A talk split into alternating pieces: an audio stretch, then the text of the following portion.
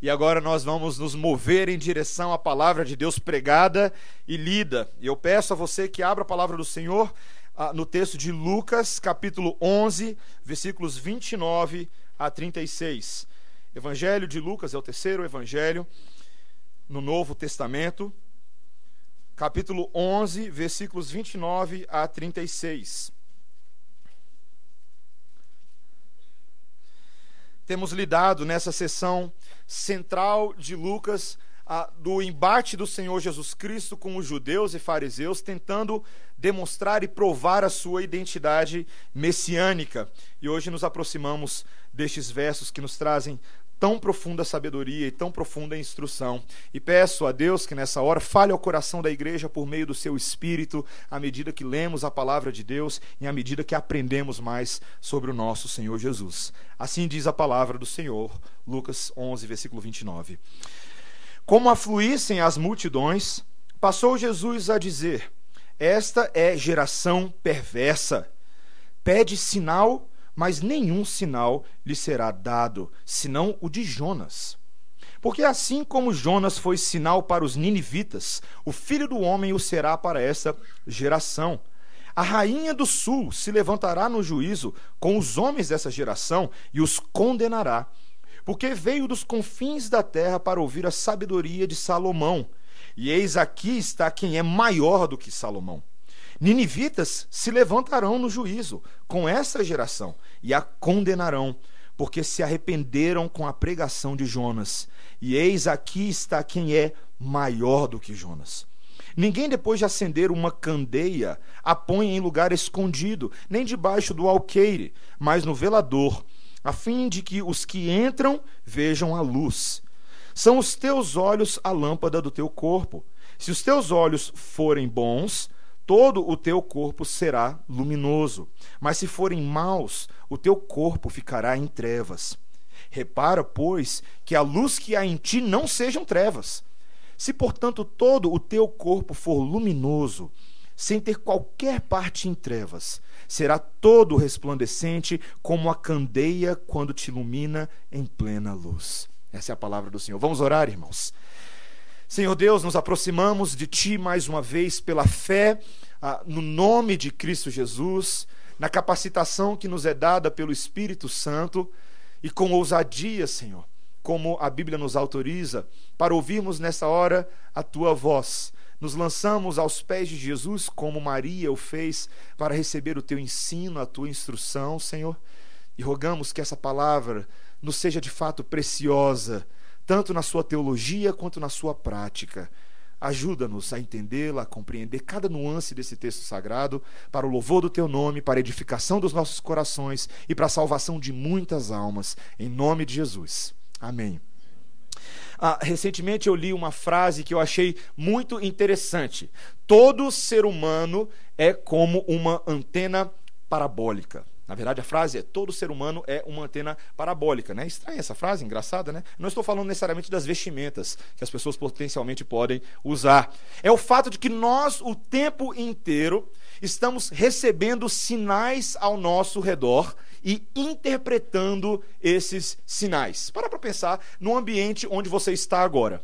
Existem inúmeros elementos com os quais nós interagimos e que eles sinalizam alguma coisa eles carregam algum tipo de informação que deve ser interpretada por você. E seres humanos vivem em contextos de sinais. A sociedade é repleta de sinais. Algumas pessoas se especializam, por exemplo, em ver os sinais meteorológicos e identificar, por exemplo, se vai chover ou não, se vai ter tornado ou não. E diga-se de passagem, diga-se passagem, meu irmão querido, que está sentado ali atrás, ano passado, quando aquele, teve aquele tornado em Brasília, ele previu que teria um tornado, porque ele é bom com meteorologia. Ele consegue ler os sinais dos tempos como um ótimo indígena urbano, que o meu irmão é. Outros são capazes de interpretar os múltiplos sinais que existem na sociedade. O tempo inteiro eu e você lidamos com sinalizações. Se você não olha a placa do quebra-mola, você passa por cima do quebra-mola com tudo e acaba estragando o seu carro. Dizem que pessoas espertas são aquelas que são capazes de captar os sinais que estão no ar. Não é verdade? Aquelas que não precisam de muita coisa, eles capturam a deixa aquela menina que está dando todos os sinais para o rapaz. Não é verdade? Mas o rapaz fala, uh, paçoca. Isso acontece. Isso acontece. Nós temos pessoas que são mais aptas e sensíveis aos sinais, outras que não são tão sensíveis aos sinais. A minha área é a área de comunicação social. Eu sou formado em comunicação social antes de ser pastor. Enquanto eu estava na, na UNB, uma das matérias que eu estudei foi a matéria de semiótica. É uma matéria muito interessante, porque ela falava sobre esses fenômenos culturais dos sinais e os seus significados. Mas semiótica não é apenas uma matéria que fala sobre os sinais em si, mas fala também sobre a nossa capacidade de interpretar e receber esses sinais que nos chegam. E fato é que, dependendo do receptor, cada sinal pode ser interpretado de uma maneira, não é verdade? O meu próprio professor da matéria de semiótica, ele conta que o trabalho dele foi viajar para a Rússia com um colega sem nunca ter falado russo. russo ah, para ter a experiência de estar num ambiente onde você não reconhece a língua, você não reconhece a cultura, mas como que você vive? Será que você consegue sobreviver? E ele escreveu uma lapa de trabalho desse tamanho, muito boa, sobre essa dificuldade, quando você não tem elementos que o ajudem a interpretar os sinais ao nosso redor. Tantas vezes o problema está do lado do recebedor, do receptor. E queridos, na vida espiritual é exatamente a mesma coisa. Tantas vezes a dificuldade que eu e você temos de entender os propósitos de Deus nesse mundo se dá por causa dos problemas no receptáculo, em nós, que somos falhos nos nossos mecanismos de recepção. Nós, como, nós somos como dispositivos ah, e aparelhos que não conseguem receber bem esse sinal Wi-Fi da parte do Espírito Santo. Nós somos quebrados, nós temos uma série de dificuldades, o nosso software interno não é atualizado. E o fato é que esse é o problema natural de todo homem nesse mundo. A Bíblia descreve para a gente de inúmeras maneiras que a realidade do pecado afetou a nossa capacidade de compreender a existência de Deus e o propósito de Deus para com o homem. Essa é a teologia de Paulo em Romanos 1, por exemplo. Quando nós vemos hoje o debate moderno entre ateus e cristãos, aqueles que dizem que não existem evidências suficientes para se crer em Deus. Um cristão responde: Mas existem evidências mais do que suficientes para se crer em Deus. O que diferencia um e outro? O mecanismo interno. A forma como nós recebemos o sinal e se somos capazes de interpretá-lo. E esse texto é sobre isso, queridos. Sobre se somos capazes ou não de aperfeiçoar o nosso recebimento de sinais e interpretá-los adequadamente. Como que nós podemos melhorar a recepção de sinal nas nossas vidas? Como que podemos de fato entender aquilo que Deus está falando às pessoas nos nossos dias e particularmente a nós por meio da sua palavra? E se estamos recebendo, estamos interpretando adequadamente? Meus irmãos, esse texto fala sobre três coisas que esse sinal da parte de Cristo faz com relação aos homens. Esse sinal, em primeiro lugar, ele expõe a dureza do coração do homem, a resistência do coração do homem. Mas esse sinal também é uma luz que deve ser continuamente retransmitida, insistentemente. Essa é a segunda coisa. E em último lugar, esse sinal de Cristo só terá efeito se os nossos olhos forem bons. É o que o texto está falando. E nós vamos estudar isso hoje à noite. Veja o que o texto começa nos dizendo no versículo 29, quando ele diz: Como afluíssem as multidões, passou Jesus a dizer: Esta geração é perversa pede sinal, mas nenhum sinal lhe será dado senão o de Jonas. O que o Senhor Jesus Cristo está falando aqui, ele está retomando aquilo que foi falado lá no versículo 16. Volta no versículo 16 aí na sua Bíblia. Naquele momento em que a multidão estava confrontando o Senhor Jesus Cristo, e o texto nos diz que outros, tentando-o, pediam dele um sinal do céu. O Senhor Jesus Cristo aqui está tentando dar uma resposta aqueles que pediam dele um sinal. Só que o que ele diz é que ele não vai dar a resposta que eles querem. Na verdade, meus irmãos, haviam evidências suficientes até esse momento com respeito à obra e à identidade e à missão de Cristo. Nós já estamos há 11 capítulos em Lucas, vendo a quantidade de sinais, milagres, prodígios e palavras que o Senhor Jesus Cristo fez, disse e falou.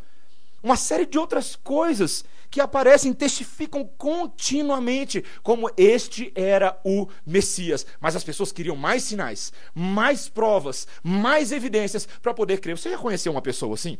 Você prova para ela, você entra num argumento, aí você prova para ela por meio de um argumento, mas ela não se dá por satisfeito. Ela quer mais sinal, ela quer mais sinal, ela insiste. Ou pessoa dura, não é verdade? Você já lidou com gente assim? Eu já lidei com gente assim. São aqueles que parecem que gostam de irritar, aqueles que gostam de provocar. E parece que o Senhor Jesus Cristo está lidando com uma multidão assim, uma multidão dura, uma multidão resistente. E o Senhor Jesus Cristo dá essa resposta um tanto quanto intrigante. Veja o que ele diz claramente no versículo 29. Pede sinal, mas nenhum sinal lhe será dado, senão o de Jonas. E o texto passa a mostrar para a gente que o Senhor Jesus Cristo faz uma associação com essa história que tantos dos nossos dias consideram uma alegoria da Bíblia. Muitas pessoas pensam em Jonas como uma historinha que foi contada, quem sabe uma história de moral, de um profeta que não queria falar a palavra de Deus aos ninivitas, mas o Senhor Jesus Cristo cancela esse negócio de fábula. Isso não é ficção, isso aconteceu.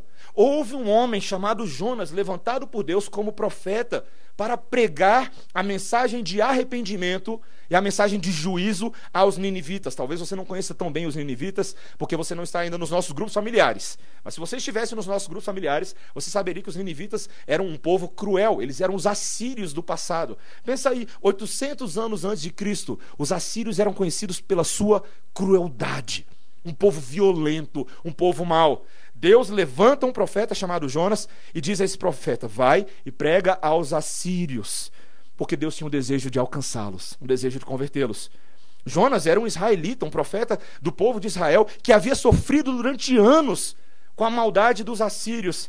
E Jonas não queria fazer o que Deus ah, propôs a fazer, não. E você conhece bem a história. Ele tentou fugir de Deus, mas Deus não queria fugir de Jonas. Ele entra num barco no caminho para Jope, lá ele conhece alguns marinheiros, vem uma tempestade, o barco quase vai a pique. E Jonas sabe que o problema é ele. Ele fala: Olha, me lancem as águas porque eu sou o problema. E então Jonas é engolido por um grande peixe. Você lembra dessa história? Ele passa três dias no ventre desse peixe e Deus o vomita novamente à praia quando Jonas, quando Jonas reconhece que o Senhor é o Deus da salvação e ele faria aquilo que o Senhor pediu dele. Ele vai até os ninivitas, e o texto que nós lemos no culto hoje nos diz que ele pregou aquela grande cidade de Nínive, uma cidade que era muito grande e muito importante para Deus, e para a surpresa de Jonas, provavelmente para a surpresa de Jonas, aquela nação se converte. Aquela nação inteira se converte. Se você hoje fosse um missionário enviado pela Igreja Presbiteriana Redenção à Síria, para o coração do Estado Islâmico, de 0 a 10, qual a chance de você pregando todo mundo converter? Duro, hein? Ah, a matemática está meio complicada aí, pastor. Mas fato é que Deus usa um profetinha obstinado, teimoso, para produzir arrependimento e conversão no coração do rei dos ninivitas. Eles recebem aquela mensagem e eles creem. E Jesus fala: o sinal de Jonas para os ninivitas é o sinal da minha parte para vocês. Pregação de juízo e pregação de arrependimento. E o Senhor Jesus Cristo passa a mostrar claramente, não apenas que Jonas e os ninivitas são um exemplo da graça de Deus em relação àqueles que são maus e pecadores e gentios, mas ele também conta uma outra história. Ele fala no versículo 31 da rainha do sul. Veja, ele fala: A rainha do sul se levantará no juízo com os homens dessa geração e os condenará, porque veio dos confins da terra para ouvir a sabedoria de Salomão. Quem é a rainha do sul? Talvez você já tenha ouvido falar da história da rainha de Sabá, que aparece lá em 1 Reis, capítulo 10, versículos 1 a 10. Aquela importante rainha que viajou de longe para ver com seus próprios olhos toda a fama e toda a reputação de Salomão.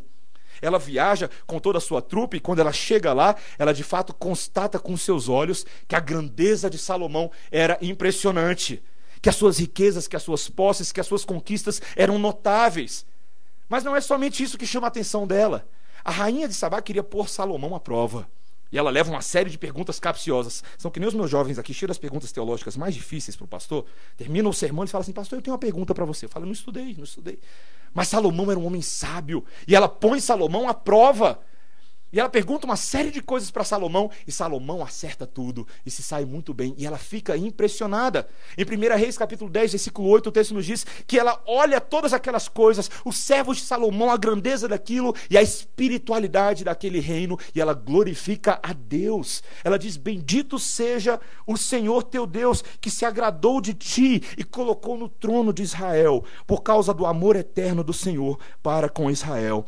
Ele te fez rei para manter a justiça e a retidão. Uma rainha gentílica reconhecendo o amor pactual de Deus. Vocês conseguem notar a ironia do que está acontecendo aqui? Os homens cruéis, os guerreiros de Nínive, da capital da Síria, se arrependeram quando Jonas pregava para eles. E Jonas nem se importava direito com eles. A rainha pagã de Sabá louvou o Deus de Israel quando ouviu a sabedoria de Salomão. Mas eu e você conhecemos muito bem Salomão. Ele não era um homem assim tão perfeito. Pecou bastante contra o Senhor, apesar de ser o rei de Israel.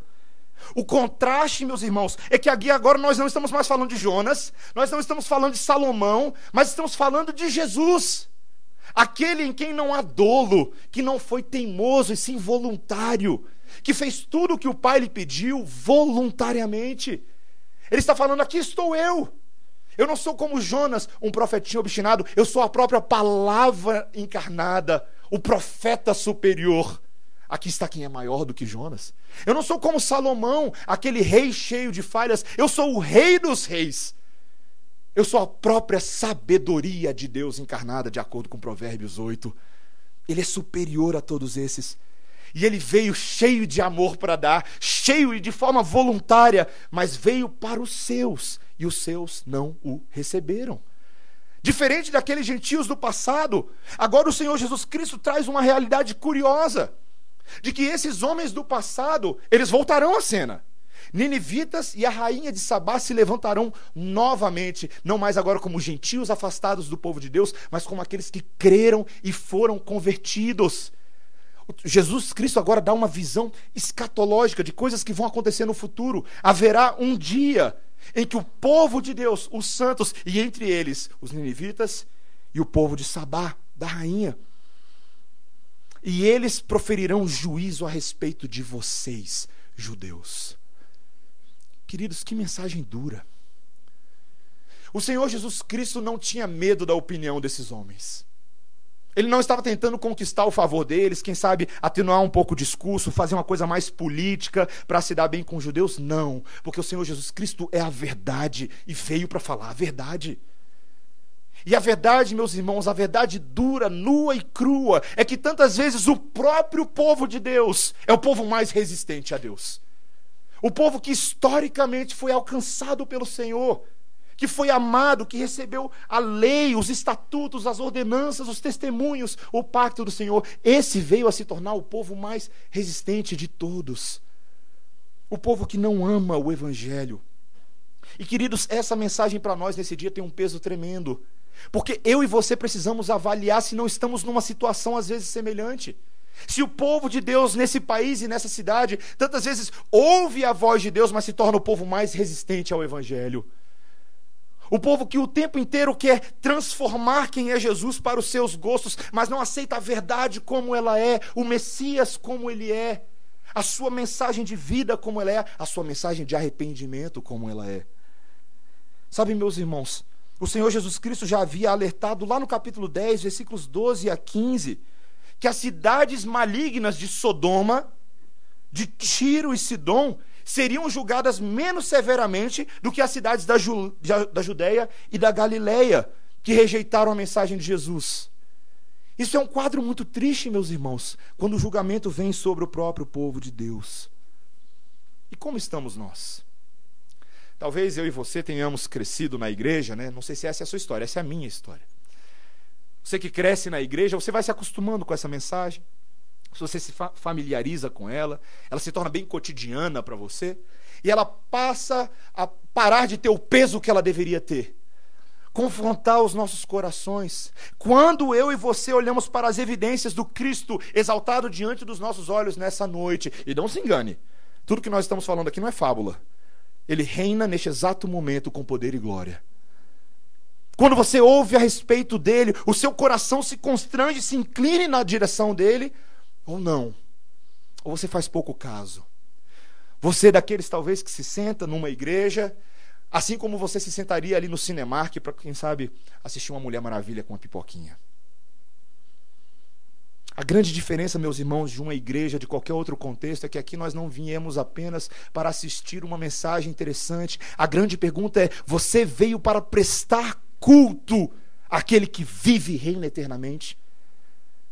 É a palavra dele que te alcança nessa noite, é a palavra dele que está sendo apresentada. Como que você tem respondido às evidências e à verdade que lhes são dadas nessa noite? Paulo reconhece que isso deixava o pessoal no mato sem cachorro. Ele fala: olha, depois do momento que você conheceu a verdade, você nunca mais vai poder dizer que você não sabe. Você nunca mais vai poder chegar naquele dia que o Senhor Deus se apresentar para julgar a todos, no dia do juízo, e falar assim: oh, rapaz, eu nunca, nunca ouvi essas coisas aí, não. Não sei de nada disso, não. Já era, você veio aqui hoje à noite. No mínimo isso. No mínimo isso. Isso é um fato, meus irmãos, não se enganem e não encarem isso apenas como juízo. As verdades que nós estamos falando aqui hoje à noite são as verdades mais gloriosas e belas desse mundo. São as oportunidades que nos são dadas hoje para que não sejamos resistentes e duros, mas para que sejamos abertos e maleáveis, para que nós possamos aderir à verdade do Senhor. Sabe, o, o texto aqui está nos dando hoje uma fórmula para resolver o problema do homem. E essa fórmula tem dois componentes muito claros: uma luz brilhando muito forte e olhos bons para receber essa luz. Veja o que ele diz no versículo 33.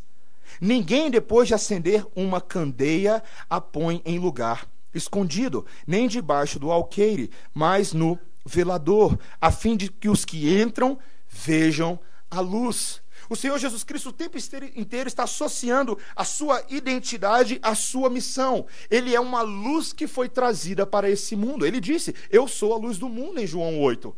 Ele veio revelar a verdade a respeito do Pai, a respeito do mundo, a respeito do homem e a possibilidade de salvação. Ele é uma luz muito boa. E sabe qual que é o problema, queridos? Eu e você nos acostumamos tanto com a luz, quando a gente vê a luz, que a gente sente muita falta quando nós não temos luz, não é verdade? Qual foi a última vez que acabou luz na sua casa? Pode ter acontecido recentemente. Mas quando acaba a luz, é tão curioso ver a forma como nós passamos a agir. Você já viu?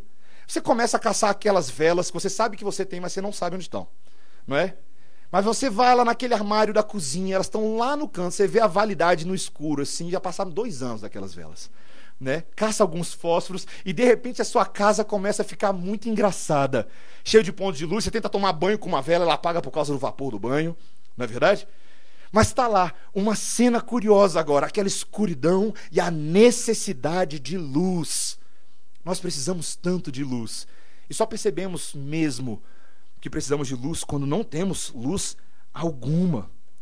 A luz tem essa função útil de servir as pessoas, ela revela, ela nos protege. Quando você tem luz, isso te impede de você dar uma canelada naquela mesinha de centro da sala quando você vai beber uma água. Já aconteceu isso com você? Você dá um trupicão com um mindinho, talvez seja a maior dor que existe depois da dor de parto.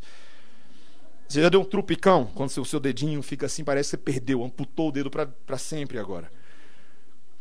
É terrível. Nós precisamos de luz. Sem luz nós não podemos fazer absolutamente nada nesse mundo, nada. A luz ela é tão essencial à existência. E o que o texto está nos falando, queridos, é que não basta agora, não basta haver luz. É necessário que essa luz seja posicionada num canto da casa, onde ela possa alumiar, alumiar a todos. Por que, que adianta você acender uma vela e colocar debaixo do seu colchão? No máximo que você vai causar um incêndio na sua casa. Mas você precisa colocar num espaço onde ela tem uma função para todos. Onde todos possam enxergar. E a mesma coisa que ele está falando. Não basta Jesus ser a verdade. A luz dele tem que ser posicionada em algum local onde ela chegue a todos. E a função nossa, daqueles que abraçam a luz, fazer esse posicionamento, carregar essa luz, sermos aqueles que colocam a vela do Senhor neste mundo. Nós temos que ter muito cuidado, meus irmãos, para não sermos egoístas na utilização dessa luz. Nós devemos refleti-la para que outros conheçam ao nosso redor. O Senhor Jesus Cristo falou isso no Sermão do Monte, em Mateus 5, no versículo 16, quando ele disse: Assim brilhe também a vossa luz diante dos homens, para que vejam as vossas boas obras e glorifiquem a vosso Pai que está no céu. A luz de Cristo é posicionada por meio da minha e da sua vida, intencionalmente fazendo essa luz conhecida, fazendo essa luz visível através de tudo, através do que falamos, através da maneira como agimos, através da forma como nos conduzimos na sociedade. Temos que manter essa lâmpada erguida. E não fazer isso, meus irmãos, é um pecado muito grave. Sabe, eu estava conversando recentemente com um irmão que se dizendo cristão, mas a visão dele sobre esse, essa luz que devemos carregar é uma visão tão míope, irmãos. Porque ele vem alguns anos insistindo comigo que ele sim, que ele é um cristão, mas que para ele ah, basta ser uma pessoa suficientemente boa. Ele pensa dessa forma: eu sou uma pessoa suficientemente boa, eu tenho uma vida decente, eu tenho me abstido de atos grosseiros e notáveis de impiedade, eu não mato ninguém, eu não roubo ninguém. No entanto, meus irmãos, isso é muito pequeno essa frieza e essa distância, tantas vezes, de erguer essa luz mais alto, de nos comprometermos mais com a luz de Cristo. Tem muita gente que não quer isso. Tem muita gente que não quer dar um passo além, não quer se comprometer. Talvez eles pensem: o que as pessoas vão achar de mim se eu começar a dizer que eu sou cristão no meu ambiente de trabalho? Não, basta não roubar, basta, basta fazer o meu trabalho direitinho. Todo mundo vai gostar de mim. Queridos, ter luz e não mostrar luz é grave ao Senhor. É grave. Eu lembro quando eu ia para acampamentos de jovens da minha igreja, da minha antiga igreja, quando eu era novo, e muitas vezes você tinha uma programação da noite na chácara lá que nós tínhamos que usar as nossas lanternas, certo? E você tinha que se espalhar com o pessoal e caçar o tesouro ou qualquer coisa do tipo. Só que nem todo mundo levava lanterna para o acampamento. Eu era um desses, eu não levava lanterna. Eu dependia da lanterna dos outros. Mas, meus irmãos, como tinha gente egoísta. Ah, não, porque essa minha lanterna foi meu pai que me deu. Essa lanterna é especial, foi comprada lá nos Estados Unidos, e essa lanterna é só minha. E você querendo achar o bendito do tesouro e não tinha lanterna para achar. Queridos, tantas vezes nós somos assim. Nós temos uma ótima lanterna que o Pai nos deu, maravilhosa, mas ela é só nossa. Ela é só minha. É minha lanterna de estimação. E queridos, nós não podemos fazer isso, porque a luz de Cristo não é uma luz só para mim para você, é uma luz para todos. É uma luz para o mundo inteiro. Será que eu e você desejamos que as pessoas saibam que uma pérola de grande valor foi encontrada por nós? Será que nós queremos que as pessoas também encontrem o tesouro? O pastor J.C. Ryle, teólogo, ele disse o seguinte no seu comentário sobre Lucas: O cristianismo de um homem, preste atenção, o cristianismo de um homem pode ser considerado suspeito se ele está contente em ir para o céu sozinho. Olha que interessante. A ideia dele é a seguinte: o verdadeiro crente, ele tem um coração dilatado. Ele tem um coração que quer mais gente dentro. Ele tem um coração grandão, um barco da salvação que cabe um monte de gente. Esse é o nosso coração. Se um pai tem filhos e esse pai é crente, o desejo é que seus filhos sejam crentes. Ele almejará a salvação deles. Se ele é um patrão crente, ele desejará a conversão dos seus empregados. Se ele é um comerciante crente, ele desejará que todos os clientes vejam a luz de Cristo em seu estabelecimento. Você que é comerciante, você tem feito isso? A forma como você age, fala, aquilo que você diz, reflete a luz de Cristo. Se você é um proprietário de imóveis, o seu desejo é que os seus inquilinos venham todo mundo junto com você para o céu. Já experimentou fazer isso? Você que é síndico do seu prédio, abrir a reunião, a assembleia de moradores com uma oração? com uma leitura bíblica, mostrando claramente que você não se envergonha do Evangelho, porque é o poder de Deus para a salvação de todo aquele que crê? Você entende isso? Cristianismo saudável é assim, meus irmãos. Esse crente que se satisfaz em acender uma lanterna de Cristo apenas para si mesmo está negligenciando a vocação profética de Cristo para a igreja. Nós não fomos salvos para nós mesmos, mas para a glória daquele que nos transportou das trevas para a luz, para fazer as suas virtudes conhecidas. Essa é a minha e a sua salvação. Vocês estão indo para Portugal, né, gente? É para fazer isso. Você que está indo para o seu trabalho amanhã cedinho, pegando um Uber ou um ônibus, é para fazer isso. Todos nós somos chamados a posicionar a vela bem alto no centro da sala para que o mundo veja a glória de Deus. E precisamos nos avaliar, meus irmãos. Talvez você ouça tudo isso e fala, mas pastor, eu estou fazendo isso. Só que não é assim tão fácil. Nem sempre as pessoas querem saber da luz. Eu já apresentei o evangelho a outros, mas nada acontece. Lá em casa é um pé de guerra, que nem cão e gato, meu pai e minha mãe. Já dei livro, já dei Bíblia, já dei um monte de coisa, não querem nem saber. Minha filha não me dá ouvidos, pastor. Ela não quer saber de nada, não quer vir para a igreja, não quer saber do Senhor. Talvez você tenha um professor que continua debochando do evangelho semana após semana, lá na sua faculdade ou na sua universidade, no seu cursinho. Sabe, queridos, talvez seja um problema até individual e pior. Talvez você mesmo olhe para dentro de si e não veja luz para oferecer. A dureza no seu coração. Você ainda não abraçou a sua vocação porque você questiona a sua própria luz, a sua própria salvação. E o que fazer, meus irmãos? Como melhorar esse quadro? Como eu falei para vocês, é uma fórmula que tem duas partes. A primeira é a luz, mas a segunda parte também é a maneira como nós recebemos a luz.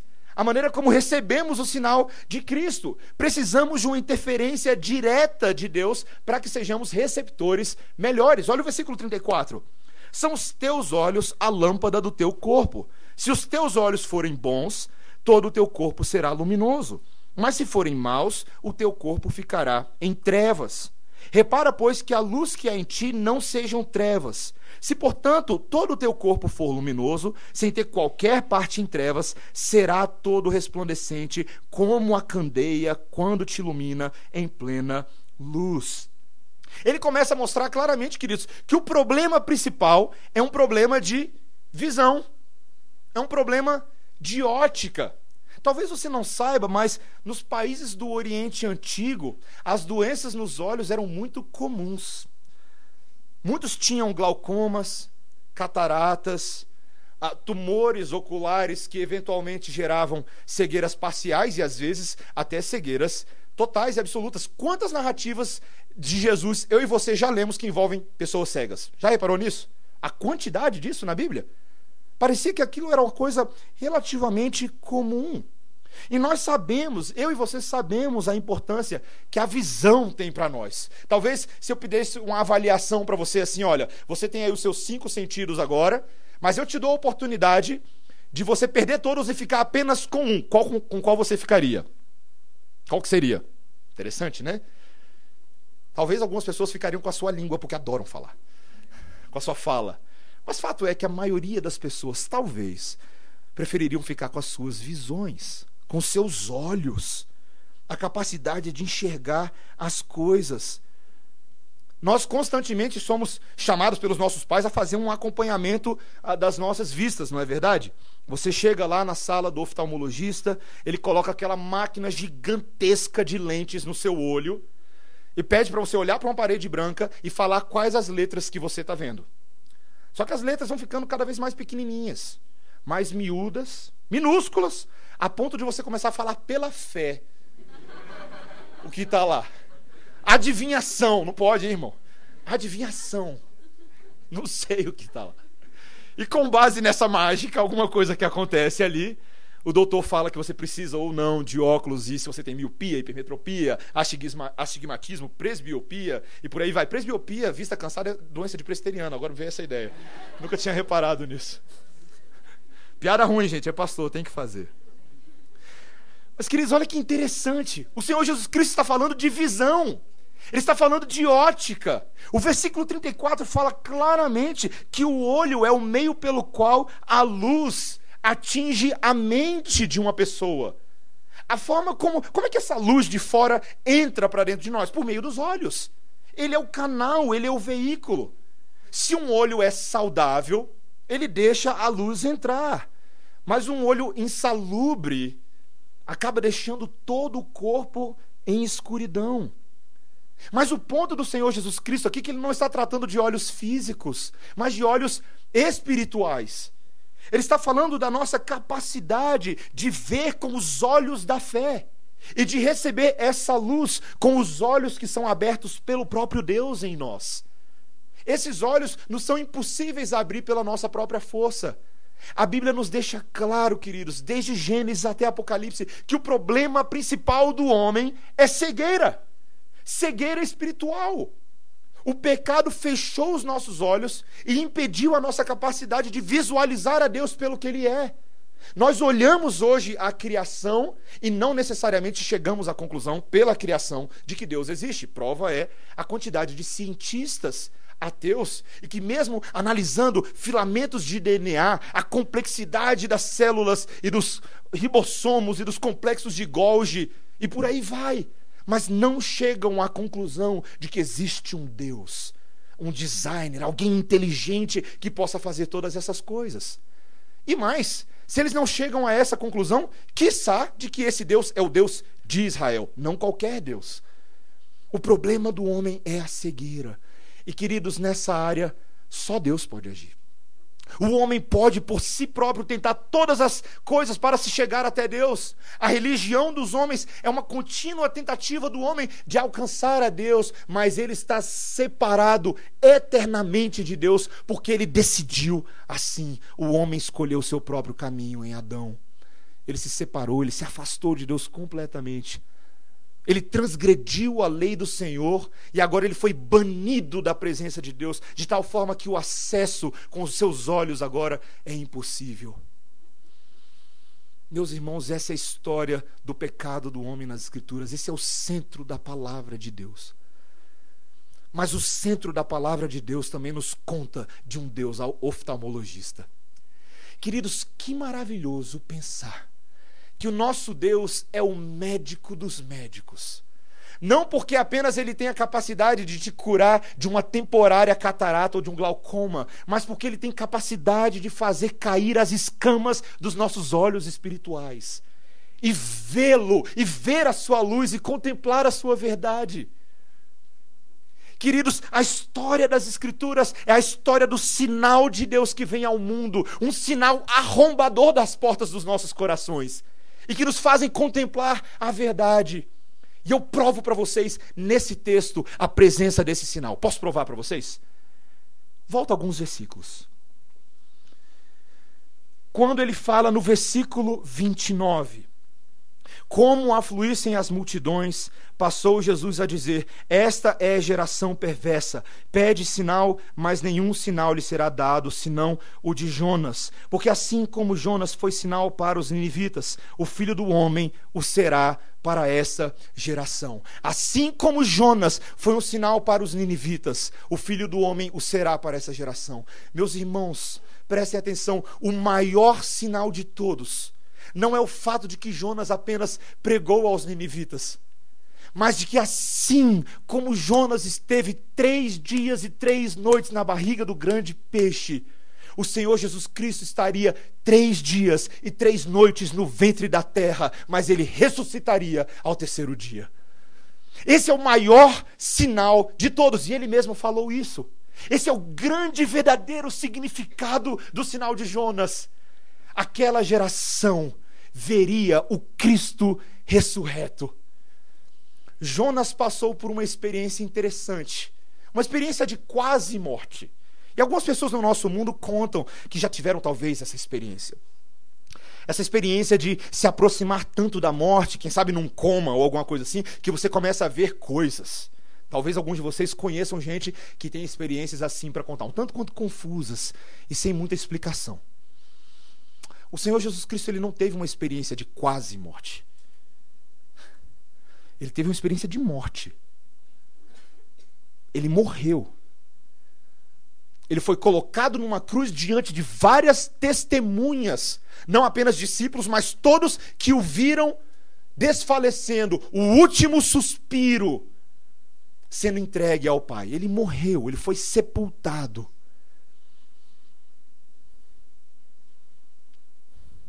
Queridos, mas neste exato momento, aquele que foi sepultado vive neste exato momento. Como é possível explicar isso, meus irmãos? Como é possível explicar esse tipo de coisa? Bota qualquer cientista, coloca qualquer ateu, qualquer argumento. Há uma interferência do próprio Deus na lei natural deste mundo para mostrar que este mundo não está solto às moscas, mas de que ele reina sobre todas as coisas.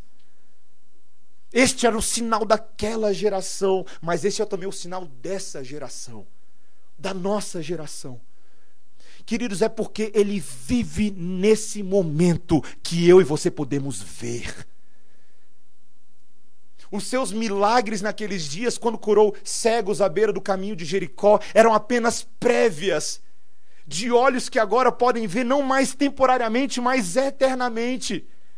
Talvez eu e você ficamos um pouco emocionados quando vemos vídeos de pessoas que durante anos batalharam com doenças oculares e agora, depois de uma cirurgia, uma técnica alternativa, agora podem ver. Eu fico muito emocionado com esse tipo de coisa.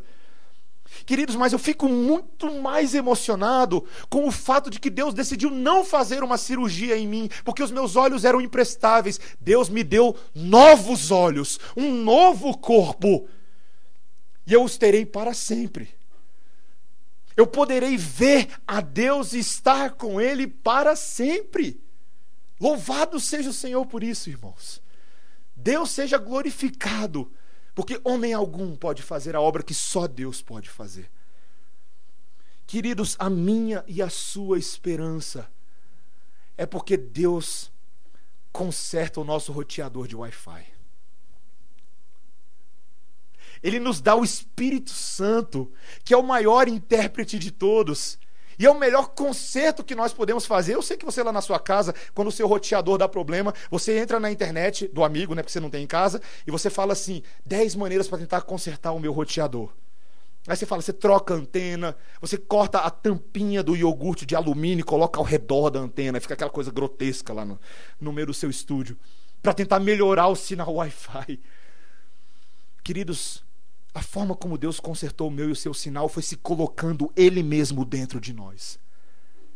Eu e você possuímos o Espírito Santo, que testifica com o nosso espírito nesse momento, não apenas de que temos olhos melhores, mas de que pertencemos a Deus, somos dele para sempre. E queridos, isso é muito melhor do que qualquer outra coisa. Nós temos hoje a capacidade de, pela fé e pelo Espírito, ver a verdade e Deus está fazendo essa obra conosco nessa noite, queridos. Porque a maneira como Deus opera e executa essa cirurgia espiritual de abertura dos nossos olhos, de fazer cair as escamas, é por meio da Sua palavra. O motivo pelo qual eu e você lemos o Salmo 119 Versículos 103 a 105 no início do culto, é porque eles dizem assim: Eu vou lembrar você. Ó, oh, quão doces são as tuas palavras ao meu paladar, mais doces do que o mel à minha boca. Preste atenção. Pelos teus preceitos alcanço entendimento. Pelo que aborreço toda a vereda da falsidade. Lâmpada para os meus pés é a tua palavra e luz para o meu caminho. Quanto mais você lê a palavra de Deus, mais seus olhos ficam bons. Quanto mais você tem acesso a esse texto, mais o Senhor opera essa cirurgia espiritual em nós. Por que, que somos tão ceguetas nesse mundo, irmãos? Permita-me colocar dessa forma, tão brusca.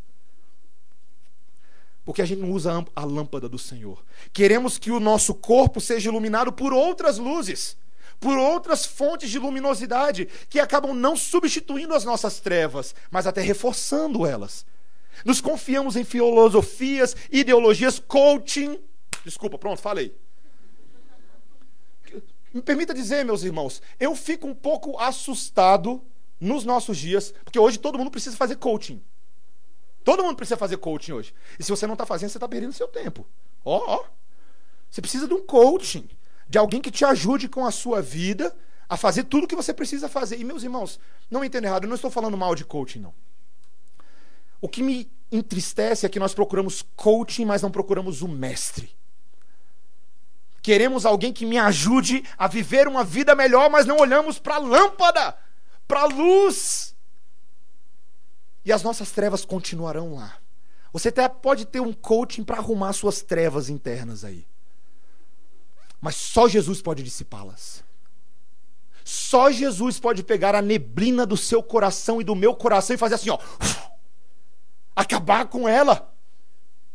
E se você quer parar de viver uma vida turva, uma vida ambígua, uma vida que você é enganado por toda sorte de mestres desse mundo, lance-se à mercê do Senhor Jesus na sua palavra. E você vai ver. Você vai ver. Se você não passará a ver melhor e viver melhor e gozar de fato de esperança com Ele. Queridos, nós estamos precisando cada vez mais de uma aula de semiótica do Senhor, em que Ele nos mostre o significado e abra os nossos olhos para ver. Sabe, queridos, para o homem natural, para o homem pecador nesse mundo, tudo é russo. Tudo é russo. Mas aquele que está no Senhor pode falar essa língua que o Senhor fala e revela. E pode conhecer as coisas. E que Ele faça isso em nós que você rogue por isso e que você coopere com a obra de tirar a neblina da vida dos outros. Será que você tem feito isso?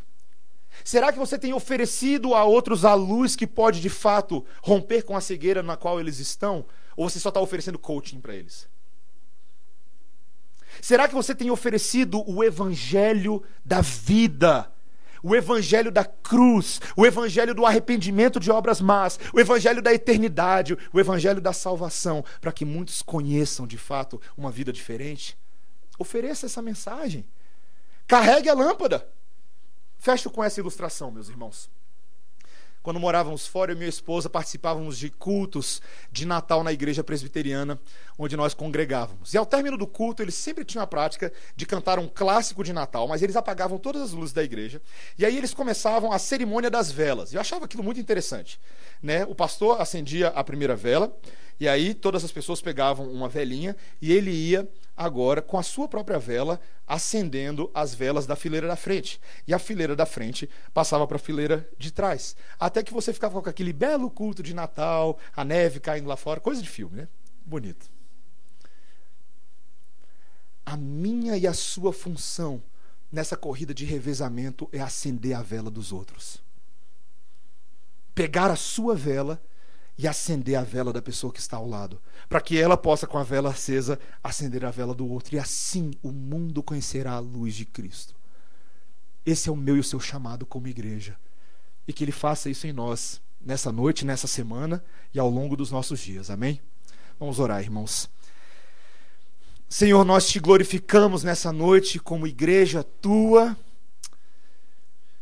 porque o Senhor manifestou o teu amor e a tua luz a nós a vela do Senhor foi acesa diante dos nossos olhos e nós a contemplamos porque o Senhor também nos deu a visão, a capacidade de enxergar, Senhor. Senhor, nós te louvamos porque hoje as nossas vidas podem ser depositadas na, no teu altar de adoração, na convicção de que temos agora evidências suficientes para uma vida iluminada. Não a vida iluminada que tantos aí fora traduzem para si, fazem para si, mas essa vida que apenas Jesus pode iluminar, lançando luz sobre as nossas trevas. Senhor, como nós precisamos disso, como nós temos vivido todos os dias carentes dessa luz, Senhor, carentes, Senhor. Pedimos, Senhor, nessa noite que o Senhor derrame o teu Espírito Santo sobre a tua igreja, para que possamos ver como o Senhor vê para que possamos ter os olhos, a cosmovisão, a visão de mundo que o Senhor deseja que nós tenhamos.